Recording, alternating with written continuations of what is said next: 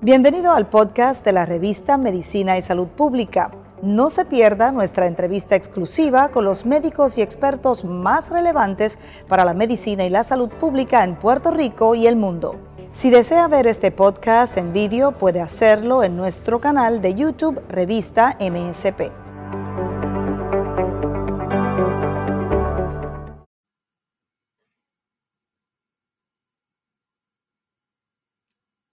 Buenos días, mi nombre es el doctor Gabriel Benítez Bajandas, soy oftalmólogo especialista en retina. Mi práctica está localizada en Humacao y soy el presidente de la Sociedad Puertorriqueña de Oftalmología. Y estoy disponible para cualquier pregunta que tengan.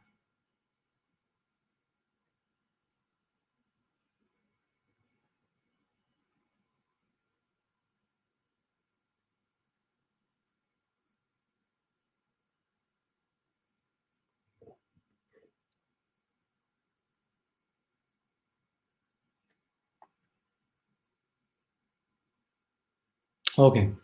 Pues me dirán que hablar un poquito del tema, ¿verdad? Yo voy a hablar de retinopatía diabética. La retinopatía diabética es una de las causas más comunes de pérdida de visión en la edad trabajadora, eh, que son personas de 40 a 60 años.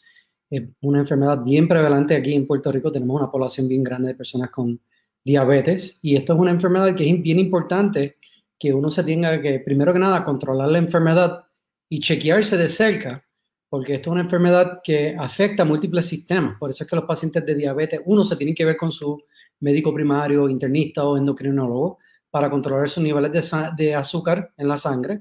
Se tienen que ver, ¿verdad? Se tienen que chequear con el neurólogo, podiatra, asegurarse que los pies están bien, no están afectados.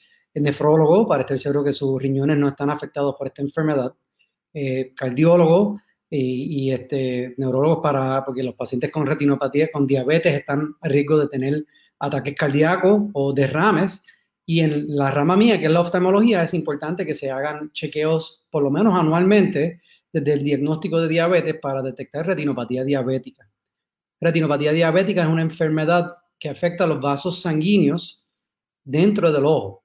Dentro de nuestros ojos todos tenemos una tela que está vascularizada que se llama la retina y este tejido es responsable por recoger la información visual, procesarlo llevándola al cerebro para que podamos ver. Entonces, cuando la persona tiene retinopatía diabética, al principio no tiene síntomas. Comienzan a formarse hallazgos como sangrados, cosas a nivel vascular que se comienzan a notar. Si sigue el descontrol del azúcar, eso sigue progresando y el paciente comienza a ver más borroso. Si eso no se trata, eh, esto puede progresar a lo que llamamos retinopatía proliferativa, donde el paciente comienza a perder mucha visión, puede tener sangrado dentro del ojo. Si el paciente sigue, ignorando los síntomas, no se trata, ese sangrado causa cicatrización dentro de la retina, y la retina se comienza a desprender. Y eso es lo que es la causa más común de pérdida de visión permanente en la edad trabajadora. Siempre es importante concientizar a todo el público de que se hagan sus chequeos rutinarios por lo menos una vez al año.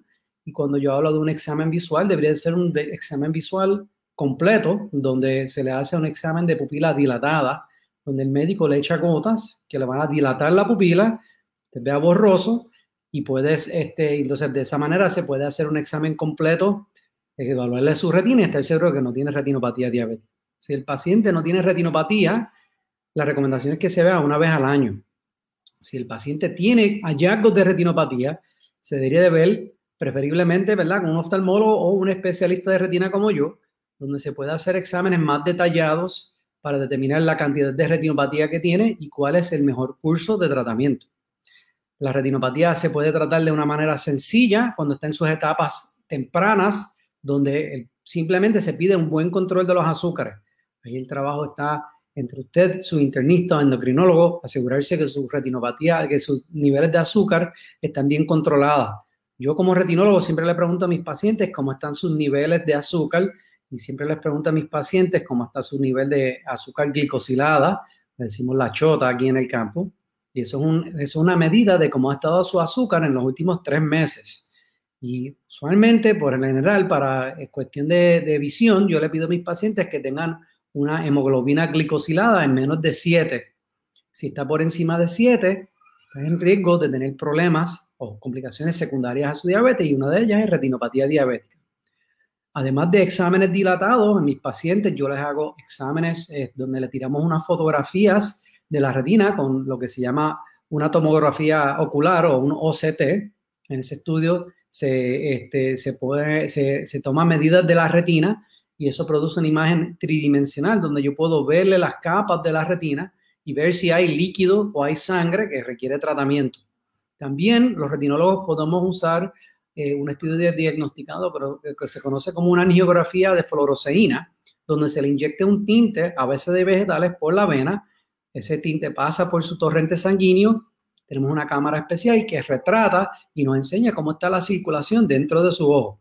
Con esa información, yo puedo determinar si tienes retinopatía, cuánta retinopatía tienes y cuál es el tratamiento. Como dije, el tratamiento puede ir de simplemente observación a eh, tratamientos más agresivos como el uso de rayos láser o inyecciones dentro del ojo. Y estoy seguro que muchos de ustedes tienen familiares o amistades que van todos los meses a su retinólogo y se ponen una inyección. Previo al 2007, nosotros no teníamos tratamiento para retinopatía diabética que no consistía de dar rayos láser. El rayo láser era el tratamiento para esta enfermedad del 1980 para el 2007. Y ahora existen medicamentos eh, que se llaman los antivasculares o los anti-VEGF que se, que se han tomado y ahora son el tratamiento principal para retinopatía diabética porque ahora existe una droga que inyectamos dentro del ojo y puede revertir los efectos de retinopatía diabética. Lamentablemente el efecto no es permanente. La mayoría de estos medicamentos solamente duran cuatro semanas dentro del ojo y por ende se tienen que inyectar mensualmente hasta que la retinopatía se controla o se mejora en cuestión de líquido o sangrado.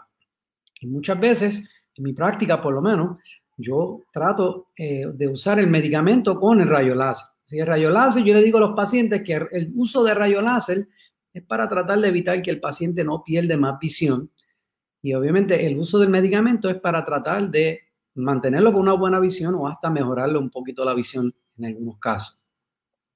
En casos más severos de retinopatía, eh, hay que hacer cirugías. Así que esto se trata de una manera eh, médica, con inyecciones y láser, o hasta con, eh, con cirugía. Y eso puede ser una cirugía sencilla para remover sangre y aplicar láser dentro de sala de operaciones, o en casos más complejos donde la retinopatía ha progresado a una pérdida de visión severa con desprendimiento de retina, el paciente podría requerir cirugía. En esa cirugía lo que estamos tratando de hacer es remover toda la cicatrización que se ha pegado a la retina pegarle a la retina para tratar de restaurarle la visión. En esos casos, cuando el paciente ya llega a un desprendimiento, el pronóstico visual es mucho más pobre y hay que decirle al paciente que posiblemente vaya a necesitar múltiples cirugías y obviamente no, este, la posibilidad de que mejore no es tanto como si podemos coger esta enfermedad más temprano. Así que siempre es importante que el paciente se chequee regularmente y si se encuentra alguna enfermedad, se trata de una manera rápida, adecuadamente para eliminar la retinopatía antes de que él comience a perder visión, porque siempre la prevención en medicina es lo mejor. Eh, yo puedo abundar un poquito más, pero si alguien tiene alguna pregunta, confianza, me pueden interrumpir y yo puedo hablar un poquito más de cosas detalladas de la retinopatía diabética.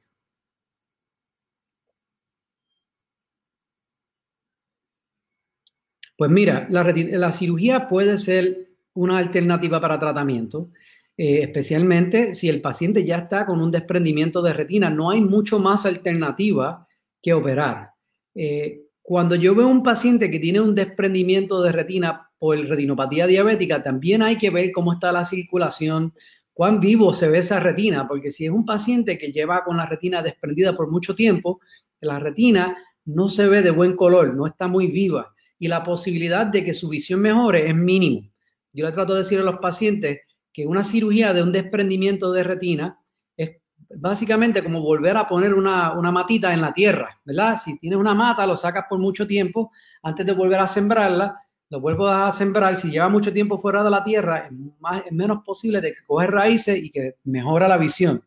Y así mismo es eh, la reparación de cualquier tipo de desprendimiento de retina. Mientras menos desprendido, mientras, menos tiempo lleva, eh, mejor es el pronóstico visual para el paciente y definitivamente yo tiendo a ser más agresivo con cirugía. Las cirugías también se pueden usar para remover sangrados intraoculares.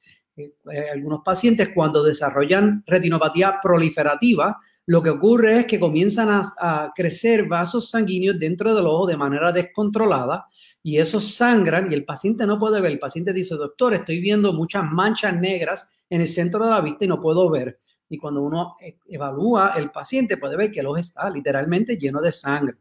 Muchas veces el ojo sangre, sangra sin causar un desprendimiento de retina y ahí se puede tratar con inyecciones, pero si el sangrado es muy severo o no responde al tratamiento, entonces yo le recomiendo al paciente una vitrectomía y en esa cirugía lo único que hacemos es sacar la sangre y aplicar rayos láser y esos pacientes tienden a estar bien felices porque esos pacientes mejoran rápido después de la cirugía. En otros casos, los pacientes pueden tener formación de cicatrización que no permite que el medicamento funcione de una manera adecuada y se puede recomendar la remoción de esas telitas o arrugas o áreas de cicatrización de la superficie de la retina para ayudar a una mejor penetrancia del medicamento y eliminar ese líquido y eso ayuda también. Pero primero, usualmente yo trato de usar medicina, láser y después cirugía como una última opción.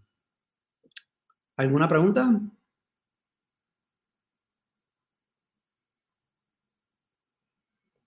Evitar la diabetes, pues mira, tienes que llevar, primero que nada, para, o sea, en algunas personas, lamentablemente, esto es genética, te va a dar diabetes porque eso corre en su familia. Si no llevas una buena dieta, no haces buen ejercicio, eh, cuando eres mayor te podría dar lo que se llama la diabetes tipo 2. Algunas personas tienen diabetes desde jóvenes, que son problemas genéticos que corren en su familia, la diabetes tipo 1. Son las personas que están usando insulina desde niños la cantidad de tiempo que tienes con diabetes correlaciona con la, el riesgo de que te vaya a dar retinopatía diabética. Y eh, se ha visto en los estudios que si los pacientes mantienen sus azúcares bien controlados, el riesgo de desarrollar retinopatía diabética es mínima comparado con un paciente que no se cuida. Así que es bien importante controlarse los niveles de azúcar en la sangre, tomando los medicamentos que le recomienda el doctor, haciendo ejercicio. El ejercicio ayuda a bajar los niveles de azúcar en la sangre y este, llevando una buena dieta. Eh, una dieta diabética, bajo en azúcar, tratar de evitar comidas que contengan mucho almidón o carbohidratos como eh, las viandas o eh, el arroz, pueden aumentar los niveles de azúcar en su sistema. Se ha visto que la dieta mediterránea es muy bueno tanto para el corazón como para el paciente diabético.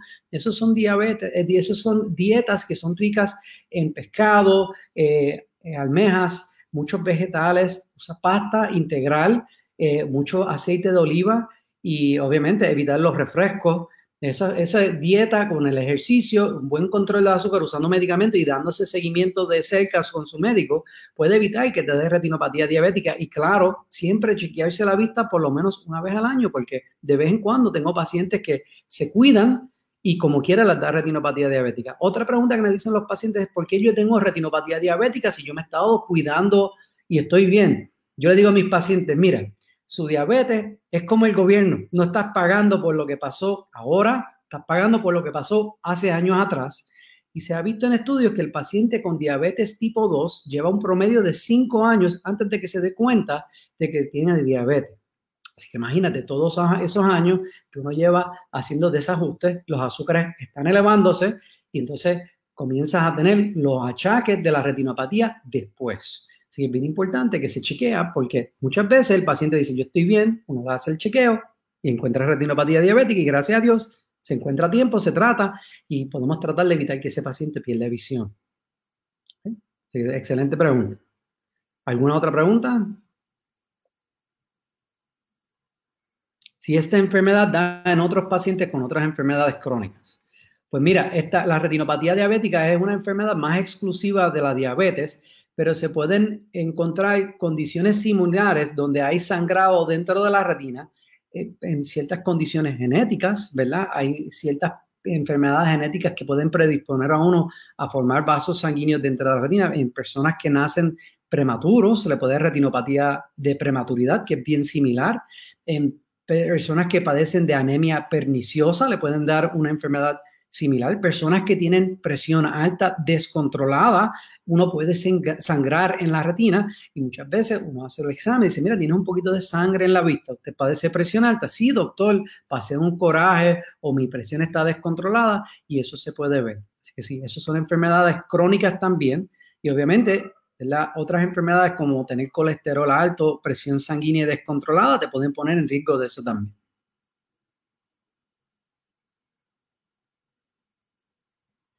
Pues depende del tipo, eh, la pregunta de Fabiola Plaza es cuál es el tiempo de recuperación luego de una cirugía por dicha condición. Eh, depende del tipo de cirugía que, que, se le hace, ¿verdad? En el caso de una hemorragia en vitrio, yo usualmente les digo a mis pacientes que la recuperación es aproximadamente un mes. Muchas veces uno hace la cirugía y el paciente mejora visión rápidamente. El otro día le quitas el parche, están bien felices. Yo usualmente les digo a mis pacientes que se operen de la retina que la visión va a estar peor antes de que comience a mejorar para que no se, eh, no se vayan a asustar. Las cirugías de retina no son como cirugías de catarata que le hacen a los abuelos de uno que le quitan el parche y el otro día ya están viendo 20-20. Pero en casos de que si es una cirugía más sencilla como una vitrectomía para hemorragia de vitrio, el paciente puede mejorar relativamente rápido o gradualmente al pasar la semana. Yo usualmente le digo a los pacientes que 30 días de descanso para recuperarse completamente y que se tienen que acordar que a veces hay que continuar el tratamiento, ¿verdad? A veces el paciente dice, yo me operé, ya no me tengo que inyectar, no, no me tengo que poner más láser. Digo, no, no, esto es un resuelve, ¿verdad? Vamos a, a, mejorarte la visión, pero hay que continuar observándola de cerca y probablemente si la retina se le hincha, se le llena de líquido, hay que inyectar o aplicar más láser para tratar de evitar más sangre. Así que un mes por lo general. En el caso de un desprendimiento traccional, que es algo más severo, la recuperación es más lenta, depende de lo que hace el doctor. Algunas veces hacemos el desprendimiento eh, y ponemos una burbuja de gas, posicionamos al paciente de acuerdo a dónde están los desgarros, dónde está la patología en la retina y el gas dura de cuatro a seis semanas y usualmente le decimos no vas a ver nada por el ojo hasta que le se vaya la burbuja de gas completamente. En algunos casos lo que hacemos es que ponemos una burbuja de aceite de silicón en ese caso, el paciente puede ver a través de la burbuja, no ve súper bien, pero puede ver a través de la burbuja y entonces dejamos ese silicón en el ojo por dos o tres meses y vemos cómo está la retina. Si la retina se ve bien, entonces se puede hacer una segunda cirugía para remover el aceite. Si esos pacientes usualmente necesitan dos cirugías y hay que esperar por lo menos tres meses. Otra cosa que no había mencionado es que muchas de las cirugías de retina, sea para diabetes, sea para otros problemas, eh, yo siempre le digo a los pacientes que le va a acelerar la formación de la catarata. La catarata es el lente cristalino que tenemos en el ojo que enfoca la luz hacia nuestra retina y nos permite ver. Cuando somos jóvenes, esa, ese lente es transparente, pero a medida que nos vamos poniendo mayores, el lente se va poniendo opaco y esa es la famosa catarata, que usualmente uno se opera cuando tiene 50, 60, 70 años y donde se le implanta un lente de, de, de plástico que es transparente y permite que la luz entra y mejorar la visión. Las cirugías de retina pueden acelerar la formación de esa catarata y muchas veces se le dice al paciente, su visión va a mejorar y luego va a volver a empeorar y ahí es donde tenemos que hablarle de sacarle la cirugía de catarata. ¿Alguna otra pregunta? Lo más importante en diabetes es cuidarse el azúcar, llevar, hacer una buena dieta diabética, como había mencionado, la dieta mediterránea se ha visto que es bastante bueno para pacientes diabéticos o pacientes que padecen de condiciones cardiovasculares. Eh, y lo otro es, ¿verdad? Eh, controlarse los azúcares, verse de cerca con su médico primario, internista o endocrinólogo. Y dado cuando tienes el diagnóstico de diabetes, se debería de chequear por lo menos una vez al año y hacerse un examen completo y por completo me refiero a un examen de la pupila dilatada, donde se le dilata la pupila y se hace un buen examen. Te vas a dar cuenta porque el doctor te va a echar gotas en la vista y vas a ver borroso por dos o tres horas. Muchas gracias por la pregunta. ¿Alguna otra pregunta? Eh, Joan pregunta, doctor, ¿esta condición puede promover otro tipo de comorbilidades como glaucoma o catarata? Sí, eh, los pacientes que tienen diabetes descontrolados les tiende a dar catarata más rápido que los pacientes no diabéticos. No está fuera de lo común tener pacientes diabéticos tipo 1, que es la diabetes que eh, generalmente le da a los pacientes cuando son jóvenes, y ya a los 30 años tienen catarata y se tienen que sacar la catarata. Lo bueno es que si la retina está saludable, la visión debería mejorar. Eh, diabetes es un factor de riesgo para desarrollar glaucoma. Glaucoma es una enfermedad que es más común después de los 50 o 60 años, donde la presión intraocular sube y el paciente comienza a perder visión debido a daño al nervio ocular. En pacientes diabéticos bien descontrolados, la diabetes, la retinopatía diabetes diabética puede causar una glaucoma secundaria, donde el paciente está sangrando tanto dentro del ojo y en la parte del frente del ojo que los vasos sanguíneos comienzan a tapar el drenaje natural del ojo. En la parte del frente del ojo, donde está la niña, existe un área del ojo anatómico que se llama el ángulo y es como un eh, alcantarillado. Su trabajo es drenar el líquido intraocular entonces, el ojo está constantemente produciendo líquido y está drenando por ese alcantarillado. Cuando el paciente tiene retinopatía diabética que lleva muchos años y no se ha controlado, los vasos sanguíneos de la diabetes, de la retinopatía diabética, pueden crecer en la parte del frente del ojo, tapar ese alcantarillado y entonces eh, el líquido no tiene por dónde drenar. La presión del ojo sube, y el paciente le comienza a dar un ataque de glaucoma. Usualmente eh, la presión sube demasiado, 40, 50, y el ojo se pone sumamente doloroso y el paciente pierde visión. Y eso usualmente es lo que lleva al paciente de emergencia al consultorio mío o el de, o el de colegas. Y eso es una emergencia, se tiene que tratar, eh, lo tratamos el retinólogo con el glaucomatólogo, porque muchas veces eh, cuando se daña el alcantarillado, el daño es permanente y el retinólogo tiene que controlar la retinopatía diabética a la misma vez que el glaucomatólogo haga una cirugía de drenaje para bajar las presiones y evitar que el paciente pierda visión permanentemente. Así que esos son dos ejemplos. Muchas gracias por la pregunta. Eh, eh, Javier Erazo pregunta de las burbujas intraculares. Eh, la burbuja es un gas que se llama C3F8 es un gas que dura de 4 a 6 semanas dentro del ojo en promedio. Y se basó, el gas tiene como una vida media y el ojo lo reabsorbe. Mientras tienes la burbuja de gas en el ojo, no vas a poder ver nada. El propósito de la burbuja de gas es funcionar como una especie de yeso para mantener la retina en su, en su sitio y ayudar a que ella se vuelva a pegar y evitar que se vuelva a desprender. Y entonces dependiendo de dónde está el desprendimiento, es la posición que le va a poner su cirujano de retina. Eh, una de las posiciones más comunes es boca abajo. Eh, la posición boca abajo es la, más efectiva porque la burbuja eh, llega a toda la retina. Pero si el desprendimiento o el problema de retina está en la parte de arriba de la retina, el paciente técnicamente no tiene que estar boca abajo, con simplemente estar, estar derecho o dormir en una posición de 45 grados, la burbuja se queda pegada ahí en lo que haga su trabajo. Es bien importante acordarse que si le ponen una, burbuja de gas intraocular, es importante indicárselo a sus médicos, ¿verdad? Este, especialmente si se va a hacer cirugía con anestesia general, eh, la anestesia general puede interactuar con la burbuja de gas. Y lo otro es que, eh, no importa, le digo al paciente, si te puse una burbuja de gas, te tienes que quedar aquí conmigo en Puerto Rico, no te puedes ir de viaje hasta que la burbuja no se vaya, porque naturalmente si te montas en un avión, el avión va a subir, el gas va a expandir y ahí se quedó su ojito. Así que bien importante que no vuelen en un avión hasta que la burbuja se vaya y si no estás seguro, chequeese con su médico para que te chequee, para estar seguro que se ha reabsorbido completamente la burbuja. ¿Alguna otra duda o pregunta? Tuve en Valencia, dice, ¿qué alimentos me ayudan para tratar más fácilmente esta retinopatía diabética? Eh, una dieta bajo en carbohidratos, trata de evitar los azúcares. En, el caso de los pacientes diabéticos, el azúcar es su enemigo.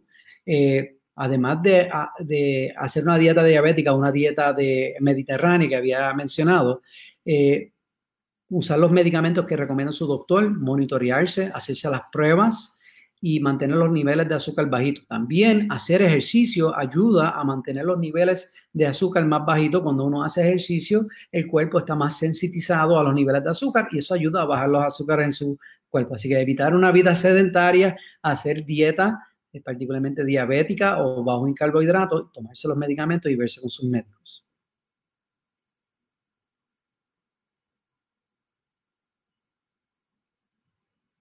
Ah, ¿Alguna otra pregunta?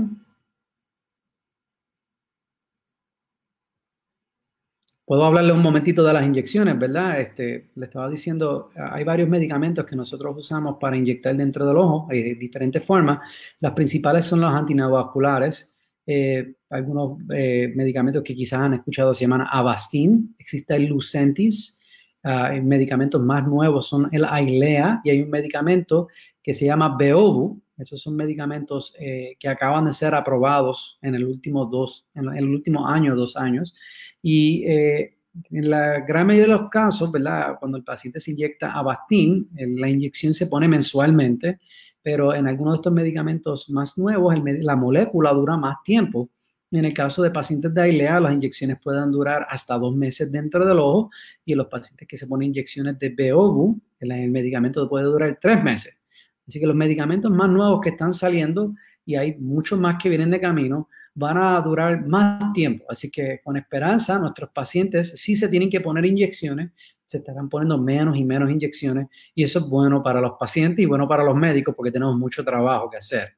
Eh, otros medicamentos que existen que se usan son los esteroides. A veces el doctor te va a ofrecer una inyección de esteroides dentro del ojo. Los esteroides son los primeros medicamentos que se han inyectado para tratar retinopatía diabética. Son muy buenos, tienen propiedades antiinflamatorias muy buenas para estas enfermedades de la diabetes. Ayudan a bajar el hinchazón de la retina, que es lo que causa que el paciente le da edema macular diabético y hace que vean borrosos. Y, lo bueno con las inyecciones de esteroides es que no hay que ponerlos tan frecuentemente eh, muchas veces con inyección, el paciente está bien por tres meses.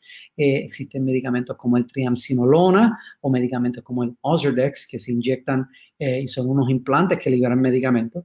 Pero lo importante es que los pacientes se tienen que seguir viendo con el médico porque estos medicamentos con esteroides pueden tener efectos secundarios uno de los efectos secundarios que puede acelerar la formación de la catarata y lo otro es que en algunos pacientes le puede dar glaucoma secundario. Así que siempre digo a los pacientes que si les estoy ofreciendo un esteroide es bien importante que aunque vean mejor después de la inyección, que no se olviden de ir y verse porque hay que estar pendiente que las presiones están bajo control. ¿Alguna otra duda, pregunta? Se habla un poquito más de la retinopatía diabética.